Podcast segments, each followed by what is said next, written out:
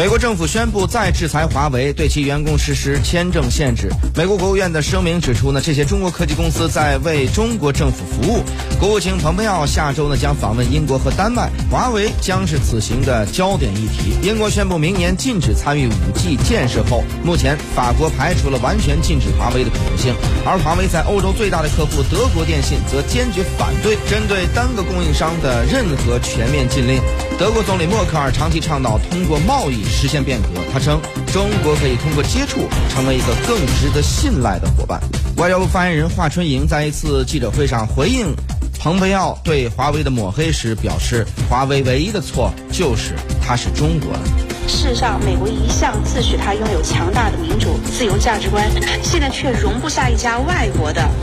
民营企业正常的生存和发展。华为作为一家那么优秀的民营企业，它唯一的错就是它是中国的，不是吗？美国出于强烈的意识形态偏见，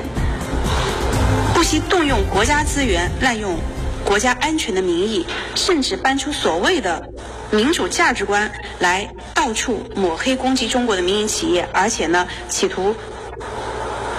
纠结他的一些小兄弟。来对中国的企业围追堵截，我想，